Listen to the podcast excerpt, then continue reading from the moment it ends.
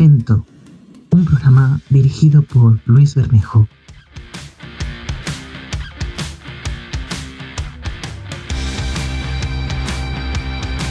Bienvenidos una semana más a el evento.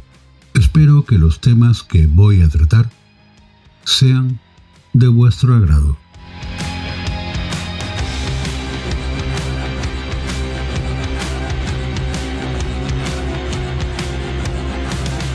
El patrón de belleza depende del modelo económico que marca cada época es algo del todo constatable.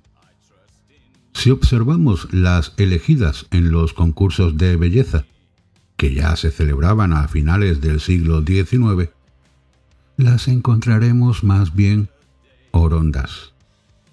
Se diría que tirando a rollizas y muy blancas de piel.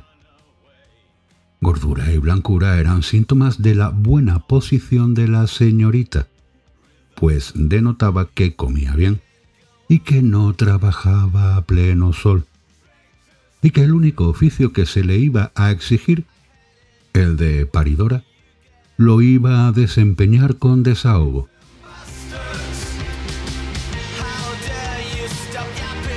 La belleza, asociada a la riqueza, era privilegio de esos pudientes que constituían la raza superior. Por eso cuando Rubens ha de pintar a las tres diosas más bellas del Olimpo, o a las tres gracias, emblemas del encanto femenino, no duda en dotarlas de toneladas de carnalidad y marcadas celulitis en el poderío de sus cuerpos desnudos. Algún crítico actual podría decir del pintor barroco que estaba afectado por un defecto de visión. O de quién sabe qué patología mental. Pero nada de eso, pues el alemán se limitaba a plasmar el ideal generalizado, o sea, lo que gustaba a todo el mundo por aquellos tiempos. La pobreza era un asunto poco estético, ya que no se trataba sólo de que la falta de nutrientes diese delgadez a sus víctimas, sino que también las despojaba pronto de piezas dentales y en las labores del campo les arrugaba la piel hasta parecer ancianas a los treinta años. Tuvo que llover mucho para que los costumbristas en pinturas y narraciones elogiasen los encantos de la mujer popular, juncal y morena. El contexto se prestaba a idealizar todo lo relacionado con la existencia de los humildes que, según esta edulcoración, pese a su escasez de recursos y la crudeza de sus labores, eran felices a su manera con su sencillo hedonismo, sus pasiones primarias y su facilidad para el cante, el baile y el toreo. Resultó que el asunto de las clases era cuestión de genética y, como orden natural, incuestionable. Tanto sus ocupaciones como sus aficiones y hasta su peso que el patrón cambiase se debió también a los nuevos movimientos de la industria. El pret-à-porter, la influencia de las divas de cine y la necesidad de hacer de las playas rentables destinos turísticos inspiró deseos incluso en las aristócratas de ser juncales y morenas. Esto atrajo el negocio de la dietética, la liposucción y se extendieron entre las féminas enfermedades como anorexia y bulimia.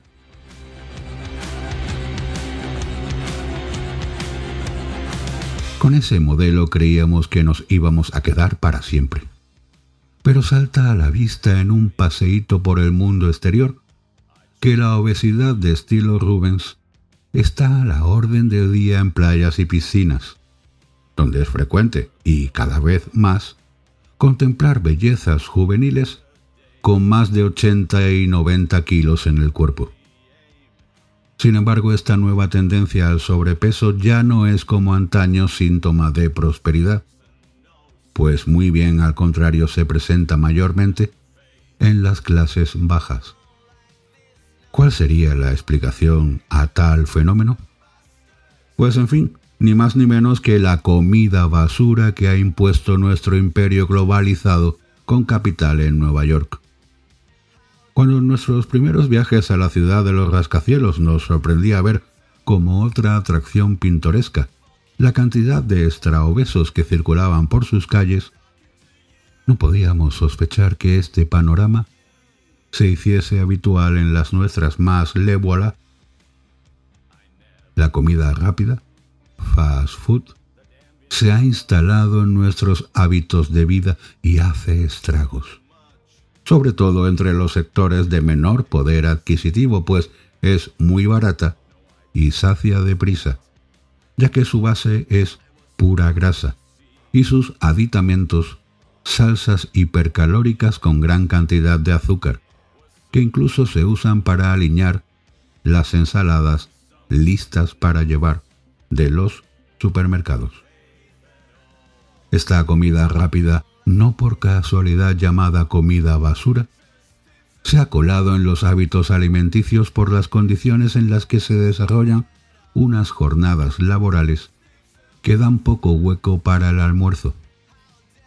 Si pensamos, además, las distancias que puede haber en las grandes ciudades entre el lugar del trabajo y el domicilio del trabajador, se perfila imposible que regrese a casa a prepararse la comida y que cuando pueda hacerlo después de cumplir un largo horario y viajar no corto trayecto entre el caos del tráfico a hora punta, le queden sino las energías justas como para comerse una bolsa de patatas con sabor a bacon frente al televisor. Comida basura y telebasura son grandes aliadas en las veladas nocturnas de muchos ciudadanos. Los jóvenes que se incorporan al mercado laboral ya se dan por satisfechos con esa gran suerte y ni se plantean que el horario que cumplen sea coherente y racional. Con respecto a la comida ya hay generaciones que no han conocido sino el fast food, lo que se explica por la desaparición de una figura imprescindible para la calidad de vida.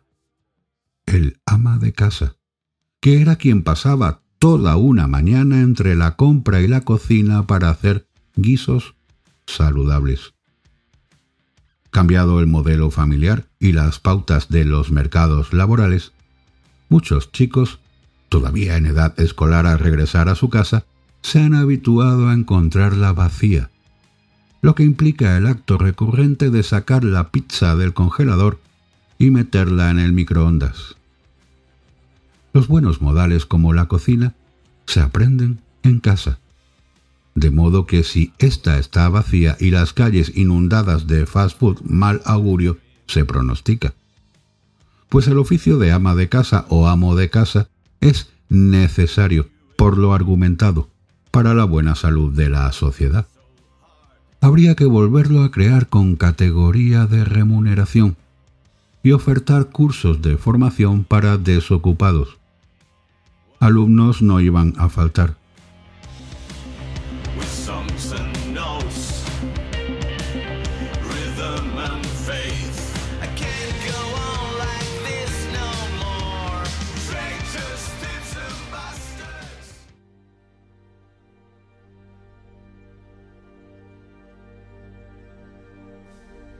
Durante algún tiempo existió una leyenda, más urbana que rural, sobre las azafatas de degustación de bombones.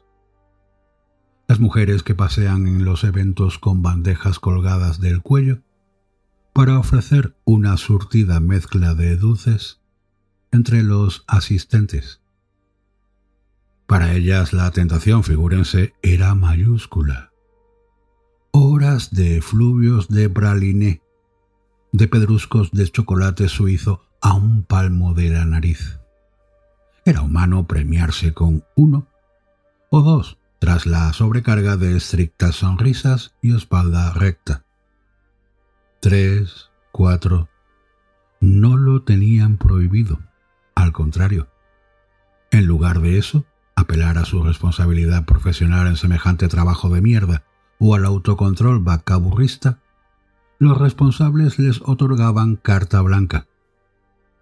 La jornada previa convidaban a las azafatas a darse un festín, un buffet libre de bombones, pretextando algo sobre el control de calidad u otra cucamona.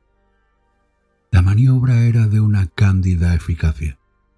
Si tras el atracón la golosa tentación insistía en regresar al día siguiente, la punzada en el vientre la mantendría a raya.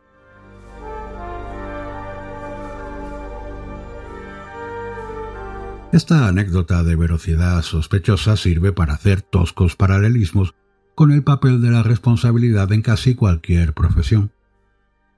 En el periodismo, habituado a concederse una importancia y una responsabilidad de dioses mórbidos, el bombón eres tú.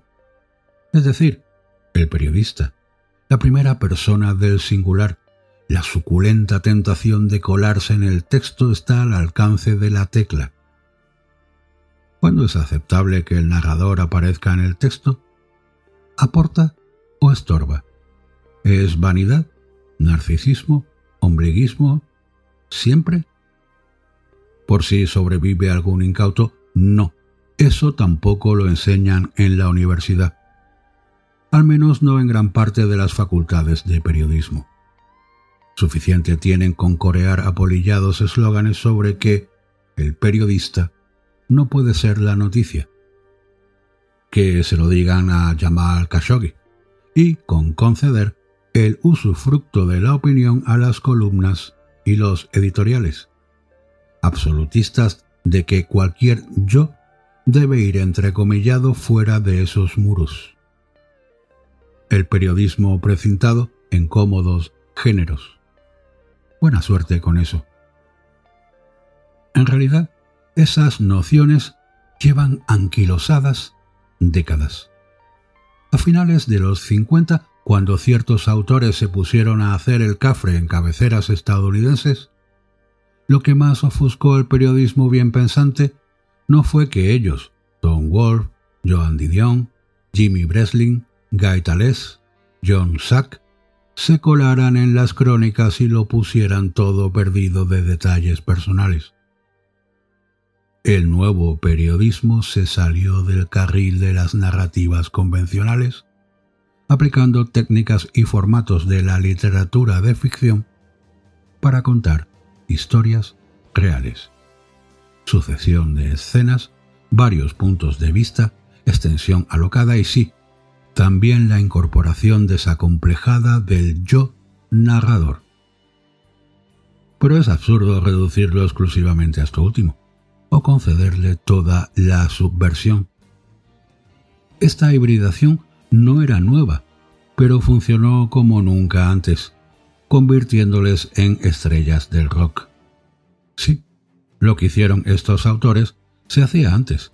William Hazlitt ya narraba en 1822 torneos de boxeo con buena parte de estas técnicas. Y Joseph Mitchell también. Y aunque a estas alturas la referencia está sobadísima, Mark Waite Garten explica en la banda que escribía Torcidos, libros del Cao, todo lo que hay que saber al respecto del nuevo periodismo. Y ya sabemos lo que llega después. El ataque de los clones, las réplicas. Todos estos autores dejaron una estela realmente terrorífica que aún se agita por las páginas de los diarios. Esto lo resume Félix de Azúa en Autobiografía de papel. Una vez abiertas las compuertas del yo, el húmedo aspiracional periodístico no era solo el Watergate, que brillase la historia, sino marcarse también una crónica a lo Gonzo Hunter S. Thompson, que además brillases tú. En este antiguo dilema no suele haber bandos. Salvo provocaciones hiperbólicas, no existe tal cosa como los detractores de la primera persona y los defensores a ultranza. Se bascula en un prudente depende. Dicho de otra forma, la duda no es si usar la primera persona o no usarla. Sería un error ir en contra de una sola manera de mirar el mundo, dice Leila Guerriero, sino cuándo hacer uso de ella cuando quien narra apela a sí mismo para aportar algo valioso a la historia o cuando está creyéndose más interesante que el tema sobre el que escribe. No se trata, como parodiaba Wolf, en rendir pleitesía al santo espíritu de la objetividad, porque la subjetividad de quien escribe se contagiará en una historia, sin importar si está escrita en primera persona o no. Uno puede ausentarse como narrador, pero su subjetividad gritará en cada párrafo de mil y una maneras distintas. Demos esto por superado. Se trata, en definitiva, de si debes formar parte del relato o sería mejor hacerse a un lado, de cuándo comerse ese bombón. Comencemos por el consenso. Algunos de los trabajos más brillantes de la historia del periodismo están escritos en primera persona. Entrevistas, crónicas, semblanzas, y no solo en el nuevo periodismo. Por ejemplo, la dieta de Oriana Falacci era rica en confitería. Yo no me siento ni lograré jamás sentirme un frío registrador de lo que escucho y veo. Sobre toda experiencia profesional, dejo girones del alma participo con aquel a quien escucho y veo como si la cosa me afectase personalmente, hubiese de tomar posición, y en efecto la tomó, siempre, a base de una precisa selección moral, reconoció la autora en entrevista con la historia. Lo que la italiana contaba antes de dar paso al diálogo con personajes como Yasir Arafat, Henry Kissinger o incluso Alexandros Panagoulis llevaba el yo tatuado, indeleble. Estas intromisiones, a ver quién lo niega, en ocasiones eran más jugosas incluso que la entrevista en sí. Ocurre lo mismo con indiscutibles reporteros valedores de este recurso, como la difunta Mary Colvin, Alma Guillermo Prieto o Placi García Planas, por mencionar tres nombres al vuelo. El periodista catalán sostiene, por ejemplo, que reportear es hacer el amor, y eso se hace en primera persona.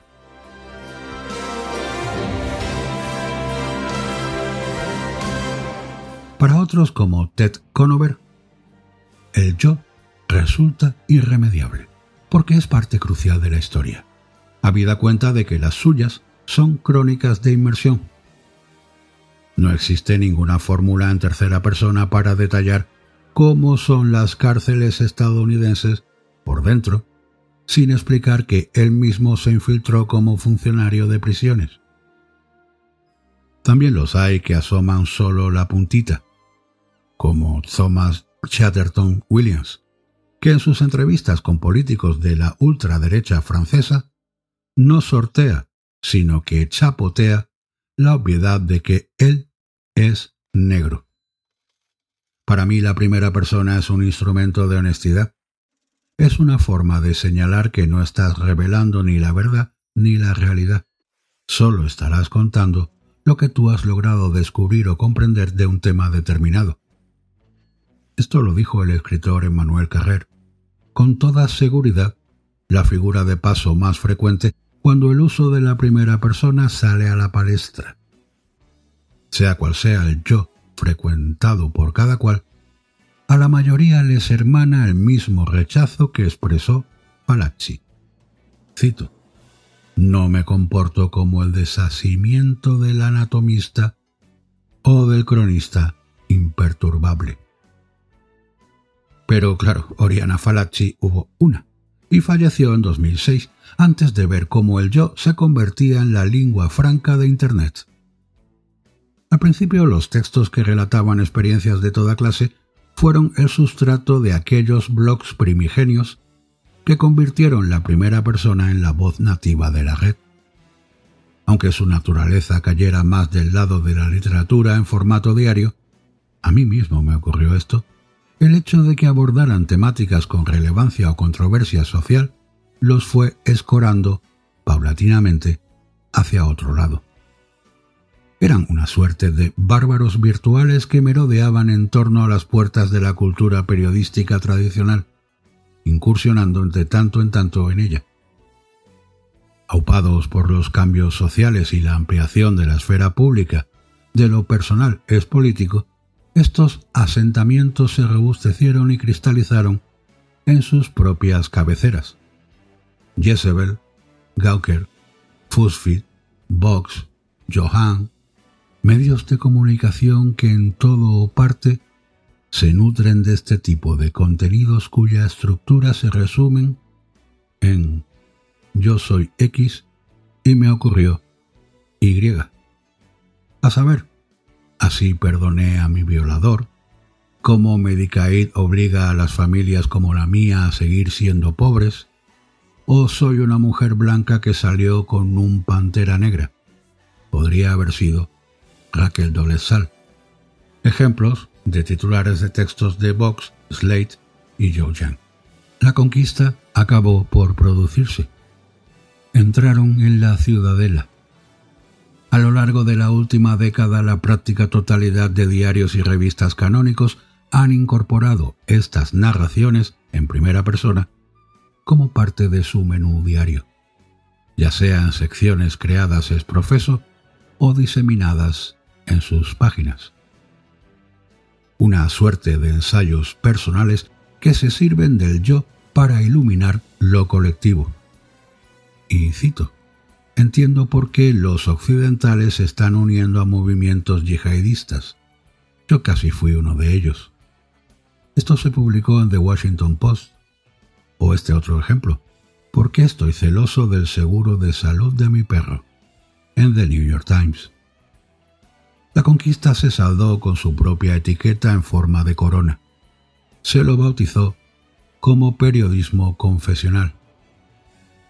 La etiqueta puede atribuírsele a la periodista Rosalind Coward en su ensayo Speaking Personally, The Rise of Subjective and Confessional Journalism, que estudia la emergencia de esta clase de contenidos en el periodismo contemporáneo, dentro de una sociedad que también caracteriza como confesional.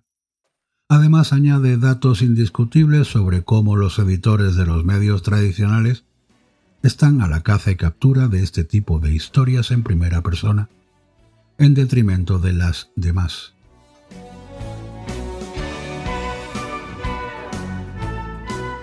el género que reúne una ingente cantidad de vítores y rebuznos, pero ridiculiza comparada con el volumen de clics. El atractivo es poderosísimo. Escribir en primera persona es algo muy llamativo. Es como poner a una chica en bikini en la Puerta del Sol. Todo el mundo se va a parar a mirarla, explica Leila Guerriero. Y para los medios, es también una maniobra de captación de atención, seamos honestos, mucho más barata. Todo esto nos sitúa en un momento insólito. Nunca antes ha habido una oferta tan masiva de primeras personas fuera de la literatura, una auténtica pandemia del yo, yo, yo. Hoy por hoy, hay disponibles kilómetros de ubicuos reportajes, ensayos, crónicas en las que el yo ha dejado de ser un anatema para convertirse en la prima ballerina. Excelentes, mediocres, insusos o esforzadísimos trabajos de émulos de Truman Capote, convencidos herederos del nuevo periodismo, conviven con ensayistas que escarban en su propia identidad, convencido de que lo mejor que le pueden contar al mundo es lo peor que les ha ocurrido llegan de procedencias distintas, pero confluyen en el mismo lugar, en sus mismísimos ombligos.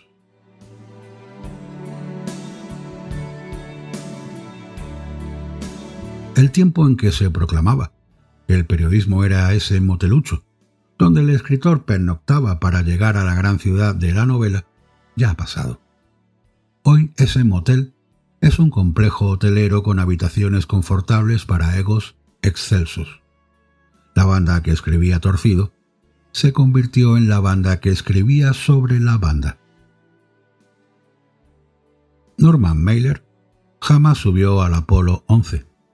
Sin embargo, en Un fuego en la luna, la legendaria crónica sobre la conquista del satélite, él era el auténtico protagonista no la nave. A su enemigo íntimo y compañero del nuevo periodismo, Tom Wolfe, le hizo rechinar los dientes. Le desgarró sobremanera el protagonismo del dipsómano, Mailer, cuyo rostro a toda página ilustró la portada de Life con la primera parte del relato. Su obra estaba distorsionada por esa insistencia suya en formar parte de la narración, dijo cuando Mailer ya había muerto. Wolfe había empezado a vislumbrar que uno de los platos estrella de su movimiento podía también generar empacho por atracción de uno mismo. Y lo sabía porque recordaba la indigestión. La primera vez que vi coches personalizados, arranca Wolfe en su crónica, el coqueto, aerodinámico rock and roll color caramelo de ron, lo que escribió como resultado de una visita a una exposición de coches tuneados en California, se convirtió en su primera antología y también en su primer arrepentimiento. En puridad, Wolfe se justificó también contando que él ni siquiera quería escribir aquella crónica para Squire, pero que el editor le presionó porque la exposición de coches tuneados había pagado una buena suma por publicar las fotografías que acompañarían a la crónica así que escribió 49 páginas. Años después, juró que no tendría que haberse puesto por delante de la historia, a menos que seas una parte de la trama, creo que es un error escribir en primera persona. Zanjó. Estaba usando a los demás, aunque los demás fueran coches para hablar de él. Hay muchísimos, demasiados debates abiertos sobre lo que debe o no ser el periodismo, sobre sus límites, sus errores, sus mitificaciones, servicios o enmiendas. Y cada respuesta acarrea una contradicción. Pero esta quizá no debería sumarse a esa lista. ¿Debe el periodista usar a los demás como pretexto para escribir sobre sí mismo? ¿Sobre sus propias vivencias? La que fuera directora del The New York Times Jill Abramson, tiene claro que eso es exactamente lo que ha ocurrido en los últimos años. En no pocas ocasiones ha llamado la atención sobre la pendiente narcisista por la que se despeña últimamente este tipo de festín de la primera persona, al borde del solipsismo. Como profesora del periodismo de Harvard, ha constatado que la mayoría de los estudiantes ansían escribir en primera persona relatos altamente personales sobre ellos mismos. No se trata de nosotros, se trata del mundo y de cubrir el mundo. La distancia es parte de la disciplina periodística, recuerda. No habla de una distancia física, evidentemente, es una distancia de visión, de responsabilidad. A un periodista no se le manda a un conflicto para que sea una víctima de guerra y lo cuente se le manda para que cuente lo que les ocurre a las víctimas de esa guerra. Así lo expresaba la novela Svetlana Alechievich, cuando un año después de la catástrofe de Chernóbil le decían, todos escriben, y usted que vive aquí en cambio no lo hace. ¿Por qué? Ella reflexionaba. Si antes cuando escribía mis libros me fijaba en los sufrimientos de los demás, a partir de entonces mi vida y yo se convirtieron en parte del suceso. Se fundieron en una sola cosa, y no había manera de mantener una distancia. Reconoce que podía haber escrito rápidamente en primera persona y como testigo presencial una obra sobre qué sucedió en la central aquella noche, quién tenía la culpa, cómo se ocultó la avería a su propio pueblo y al mundo, y cuántas toneladas hicieron falta para construir el sarcófago sobre el reactor pero algo le detenía la mano. Escogió no contar aquello, sino otra historia, la de los viejos campesinos, la gente que vivía sin Tolstoy, sin Dostoyevsky y sin Internet, pero cuya conciencia había dado cabida a un escenario del mundo. Durante veinte años recopiló testimonios y relatos ajenos, prestándoles su voz y su primera persona para que monologaran en voces de Chernóbil. En el periodismo lo que importa es el tú, no el yo. Es un oficio esencialmente subalterno. Si eso no se transgrede, todas las opiniones son válidas. Primera o la tercera persona, no hay nada indecente en ninguna de ellas. El periodismo deja de serlo cuando se convierte en una disculpa para nuestra notoriedad y vanidad, cuando el otro importa menos que tú. Y confieso, todos caemos en eso en algún momento. Nadie está libre de pecado. Los periodistas reos perpetuos de nuestros egos nos colamos en el texto creyendo que aportamos, algo que lamentablemente sucede una minoría de las veces. En la mayoría con honesta la vocación de acercar más a una realidad, damos la vuelta al catalejo y miramos al revés, por la mirilla pequeña.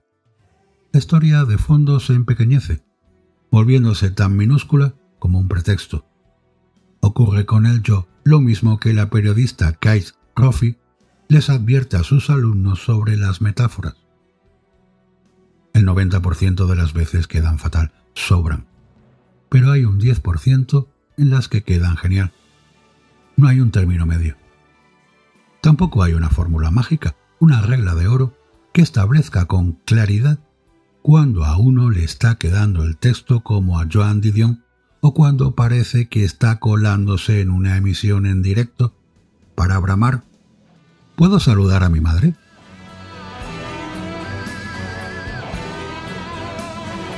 Es difícil entrar en ese brillante club del 10%.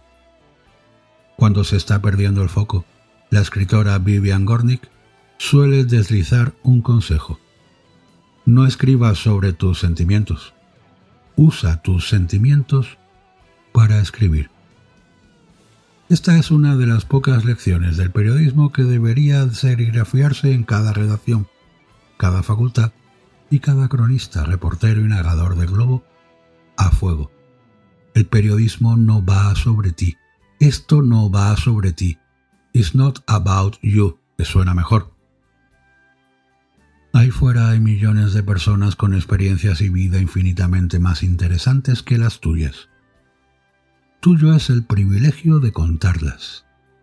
Nadie te dice que no te comas el bombón, que no te cueles para añadir algo que aporte una perspectiva, un matiz, un suceso que importe en la historia, aunque no sea su pared de carga. Pero sin olvidar que jamás ningún menú equilibrado se compondrá exclusivamente de bombones. No pasa nada. Hay más restaurantes. Si solo quieres escribir sobre ti, siempre estará la literatura, donde hay sitio para un narciso más. Pero en el periodismo, pongamos al burro detrás para que no se espante. De lo contrario, el precio a pagar será alto. Cuanto más ensimismados nos volvamos, cuanto más tiempo invirtamos en contar sobre nosotros, menos contaremos sobre los demás. El espacio es ilimitado, pero el tiempo no. La tragedia no tiene forma de bombón, sino de pérdida la de todas las historias que dejan de ser contadas porque nos metimos en medio.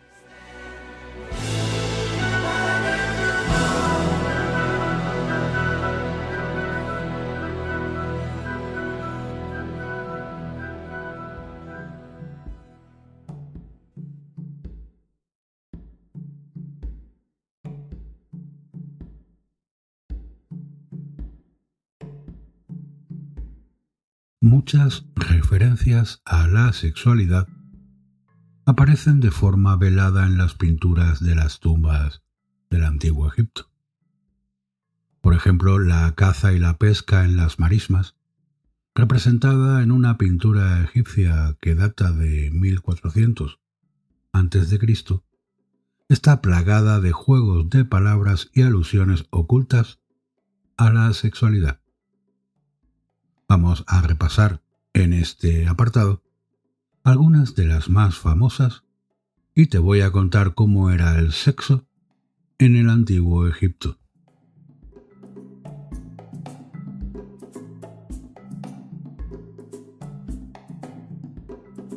Acostumbrados como estamos al modo directo y franco con el que griegos y romanos se acercaban a la sexualidad, ya fuese en la literatura o en el arte, los egipcios nos pueden parecer más bien pacatos en estas cuestiones.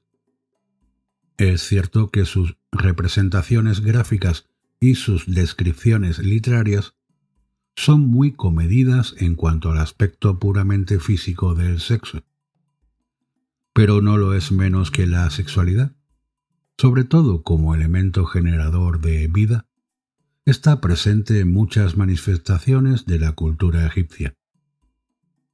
Las tumbas, pese a lo que pueda parecer, están repletas de guiños sobre esta cuestión para el visitante que sabe dónde mirar. Una de las escenas más habituales de la decoración de los hipógeos y mastabas egipcios consiste en dos imágenes del dueño de la tumba sobre una diminuta barca de papiro. En una de ellas aparece arponeando unos peces, mientras en la otra lanza bastones arrojadizos sobre una bandada de patos que alza el vuelo. Los juegos de palabra a los que tan dados eran los egipcios nos permiten leer el significado oculto de estas acciones en apariencia anodinas. Fijémonos primero en los dos peces arponeados. Se trata de la tilapia y la perca nilótica. Nada tendrían de especial si no fuera porque sus hábitats son muy diferentes. Se trata de representaciones simbólicas del Alto y el Bajo Egipto, que el difunto desea llevar consigo al otro mundo. Pero aún hay más.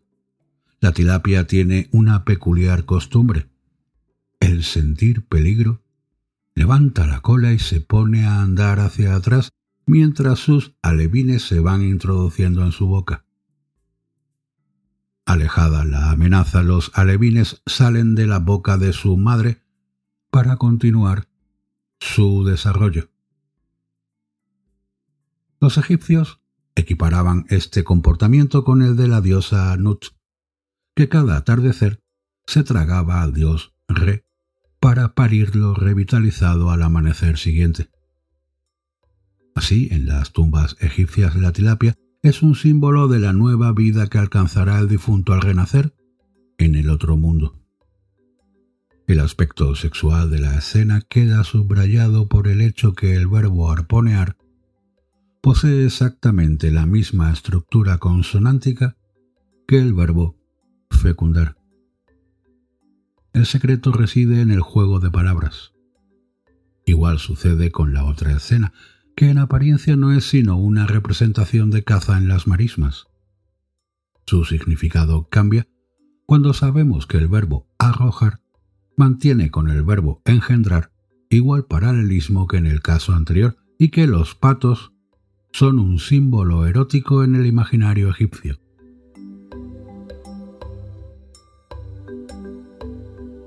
En la decoración de muchas tumbas podemos ver cómo durante la celebración del banquete funerario, las sirvientas rellenan las copas de los invitados o la esposa del difunto hace lo propio con la de su marido. El mensaje subliminal se encuentra no en la belleza de las mujeres representadas, que también, sino en el verbo verter, de estructura idéntica a eyacular. Como vemos, las imágenes de las tumbas egipcias poseen dos niveles de lectura. El primero es puramente nominal. Las escenas significan lo que vemos. El segundo es subliminal y tiene que ver con el sexo, con la capacidad de engendrar nueva vida en el más allá. Nadie lo diría al penetrar en ellas, pero todo en las escenas de las tumbas egipcias se relaciona con el sexo. Incluso las más inofensivas de las mascotas, como los monos verdes o los gatos. A primera vista, sentados bajo el asiento de su ama, parecen destinados a acompañarla en el más allá. Sin embargo, también están relacionados con el sexo. El mono es un elemento erótico, mientras que la presencia del gato indica la ausencia de menstruación en la mujer. Es decir, indica que la mujer está en periodo fértil y por lo tanto lista para recibir a su esposo y engendrar nueva vida.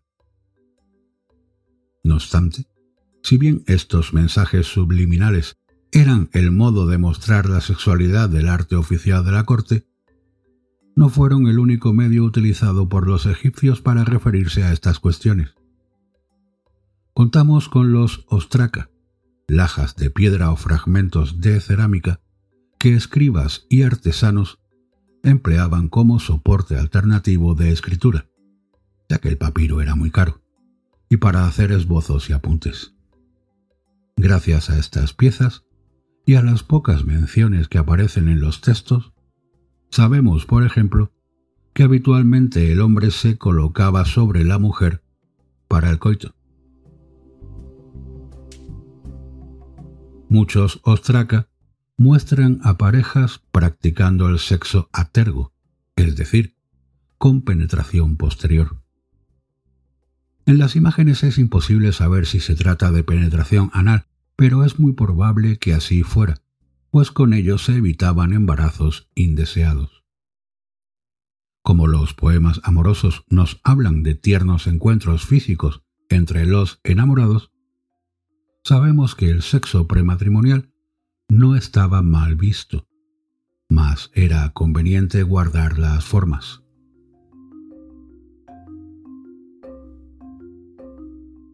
Siendo la capacidad para engendrar tan importante para los egipcios, no resulta extraño saber que los hombres en baja forma disponían y recurrían a todo tipo de ayudas capaces de hacerle remontar el ánimo. Ello no le suponía ningún desdoro, pues hasta los dioses se mostraban alicaídos en ocasiones. En el enfrentamiento de Horus y Set, Isis embadurna el pene de su hijo con un ungüento dulce para conseguir una erección. Los mortales debían conformarse con tomar algunos bebedizos especiales, cuyas recetas conservamos, y presentar falos votivos a la diosa del amor y la belleza, Ator, ex votos cuyo propósito era potenciar tanto la virilidad de los hombres como la fertilidad de las mujeres. Nuestra principal fuente para intentar conocer el modo en que los egipcios se enfrentaban a la sexualidad son los poemas amorosos conservados. Gracias a ellos tenemos una idea más precisa si bien pasada por un tamiz literario, de los gustos sexuales de los egipcios. Que nadie se asuste, pero a los súbditos del faraón les agradó el mismo tipo de juegos sexuales que se practican hoy día. Algunos poemas hablan de deseos de sumisión, otros de actitudes masoquistas.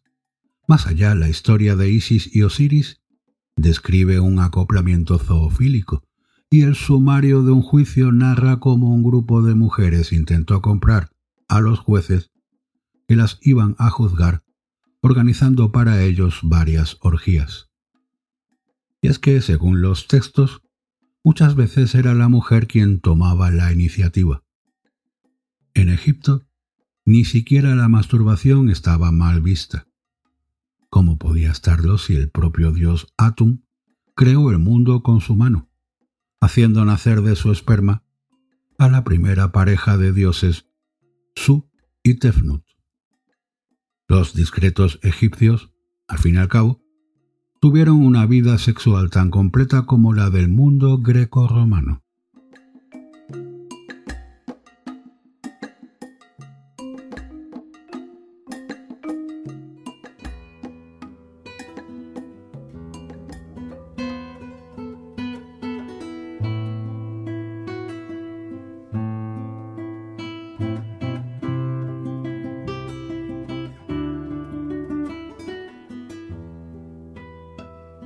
Entre los grandes pensadores de la Ilustración, pocos fueron tan atrevidos como Voltaire.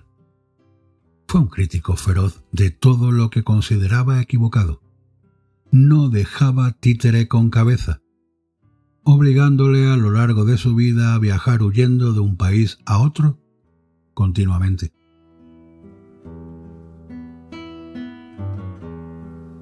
No siempre podemos agradar, pero siempre podemos tratar de ser agradables. Esta es una afirmación que su autor, François-Marie Arouet, más conocido por el seudónimo de Voltaire, no se aplicaba a sí mismo. Al contrario, el que fuera uno de los mayores pensadores ilustrados se caracterizó a lo largo de su agitada vida por exhibir una escasa diplomacia lo cual lo llevó a huir constantemente de un país a otro. Nacido el 21 de noviembre de 1694 en Châtenay-Malabry, en las afueras de París, este hijo de notario decidió dejar sus estudios de derecho para dedicarse a las letras. El motivo fue, según él, que no quería convertirse en un funcionario más, a pesar de lo cual compaginó su actividad literaria con trabajos en oficinas gubernamentales. Una de sus primeras producciones fue una sátira contra el regente del reino, el duque Felipe de Orleans, un atrevimiento que le llevó a la Bastilla durante casi un año. Al encarcelamiento siguió un periodo de arresto domiciliario en su casa, que dedicó a la producción de poesía y teatro, en los cuales ya se había hecho un nombre antes de dar con sus huesos en la prisión. En esa época adoptó el seudónimo de Voltaire, sobre cuyo origen existen diversas teorías, ninguna de ellas completamente demostrada. Lejos de moderar su carácter, la cárcel y el confinamiento afilaron más su lengua al darse cuenta de que por mucho éxito que tuviera como literato y aunque los nobles lo invitaran a sus recepciones, a sus ojos sería siempre un plebeyo y no le estaría permitido criticar a los poderosos sin ser castigado por ello. En 1726, a raíz de una disputa con el caballero Guy Auguste de Rohan, quien se había negado a batirse en duelo con él por ser un plebeyo, Voltaire fue encarcelado de nuevo y esta vez exiliado a Inglaterra. Sin embargo, este castigo resultó ser una bendición para él, pues encontró al otro lado del canal nuevos estímulos intelectuales y una mayor libertad de expresión. Cuando volvió a Francia tres años después, su ingenio y su determinación estaban más vivos que nunca.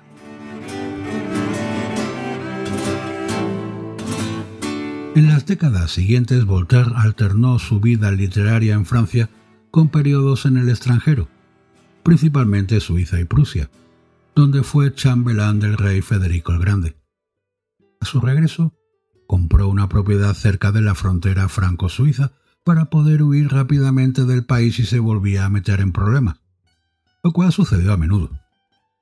En sus viajes por Europa se relacionó con pensadores de todas las tendencias, pues alardeaba de su tolerancia, aunque no siempre la practicaba ni mucho menos la recibía. En febrero de 1778 volvió a su París natal para asistir al estreno de su última obra, Irene, a pesar de su delicada salud. Con 83 años a sus espaldas, veía próximo su fin y quería obtener una última satisfacción, volviendo triunfalmente a la ciudad que lo había visto nacer y cuya aristocracia y clero le habían forzado a abandonar.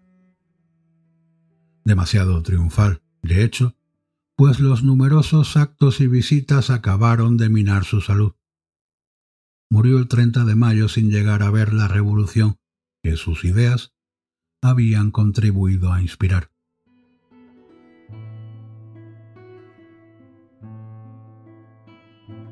En 1791, sus restos fueron exhumados y enterrados de nuevo en el Panteón, el monumento reservado a los más ilustres personajes de la historia francesa. Lo que hizo de Voltaire un personaje tan polémico fueron sus ataques a todos aquellos que consideraba indignos, lo que venía a ser gran parte de la humanidad. No había estamento o credo que se salvara. A los aristócratas los consideraba unos parásitos, a los burgueses unos avariciosos que sólo miraban para sí mismos, a los monarcas unos déspotas, a las multitudes una masa ignorante incapaz de construir una alternativa mejor, al poder religioso una fuente de ignorancia y superstición, al secular una fuerza opresora que sólo pensaba en acaparar cuanto pudiese. Sus críticas más feroces iban dirigidas contra la religión, que consideraba en la mayoría de sus formas la fuente de toda la ignorancia e intolerancia. El cristianismo lo consideraba la religión más ridícula, absurda y sangrienta que ha infectado este mundo, y llegó a pedir al rey prusiano que estirpara esa infame superstición si quería dejar algún buen legado tras su muerte. De los judíos decía que eran gente ignorante y bárbara que ha unido la avaricia más sórbida, la superstición más detestable y el odio más intenso hacia el resto de la gente que les tolera y enriquece. A Mahoma, sobre quien llegó a escribir una obra de teatro, lo llamó vendedor de camellos, y un charlatán que dijo haber hablado con ángeles, subido a los cielos y escrito un libro ininteligible que a cada página hace estremecer al sentido común. En cambio, manifestó un gran aprecio por el hinduismo, que veía como una religión compasiva con todos los seres vivos, y especialmente por el confucianismo, en cuya filosofía de la verdad y la rectitud moral, veía un ejemplo que habrían debido seguir todos los gobernantes. Voltaire creía que sólo una guía ilustrada y una educación basada en la razón podrían redimir la decadencia moral de Europa. Desconfiaba de los estamentos privilegiados, que sólo procuraban mantener sus privilegios, y más aún de las masas de gente común, que consideraba peligrosas por su superstición y falta de formación. A pesar de sus críticas nada contenidas, fue un ferviente defensor de la tolerancia y los derechos civiles como única base posible para una sociedad moralmente sana. Insistió en que la justicia y las oportunidades debían ser iguales para todos, una creencia arraigada en él desde su primer encarcelamiento, en el que sufrió en sus carnes la discriminación por no ser un noble. La razón y el conocimiento científico debían sustituir a la arbitrariedad y la superstición, y los líderes ilustrados debían usar su poder para garantizar un orden que actuara en el mejor beneficio de todos los miembros de la sociedad, sin perjudicar injustamente a ninguno de ellos. Su defensa de una justicia igualitaria caló sobre todo entre los burgueses y los aristócratas ilustrados, e inspiró la Declaración de los Derechos del Hombre y del Ciudadano, en la que se basó el espíritu de la Revolución Francesa. Su faceta de pensador va a la par con la de escritor. Voltaire es uno de los autores más importantes en lengua francesa con una producción que abarca poesía y prosa literarias, obras de teatro, tratados filosóficos, históricos y científicos, y una ingente correspondencia privada. Se carteó con personalidades de todo tipo, desde filósofos con quienes mantuvo acaloradas discusiones hasta la propia emperatriz rusa Catalina la Grande, que representaba su ideal de soberano ilustrado. Voltaire a pesar de su discurso en favor de la igualdad, nunca creyó en la democracia ni en las cualidades de la gente corriente, como escribió en una carta a la zarina. Y cito, No hay casi nada de grandioso que se haya conseguido de no ser por el genio y la firmeza de un solo hombre, combatiendo los prejuicios de la multitud. Y cierro la cita. Esta afirmación, que sintetiza el pensamiento de un hombre que no sólo creía en la razón, sino que además estaba convencido de tenerla.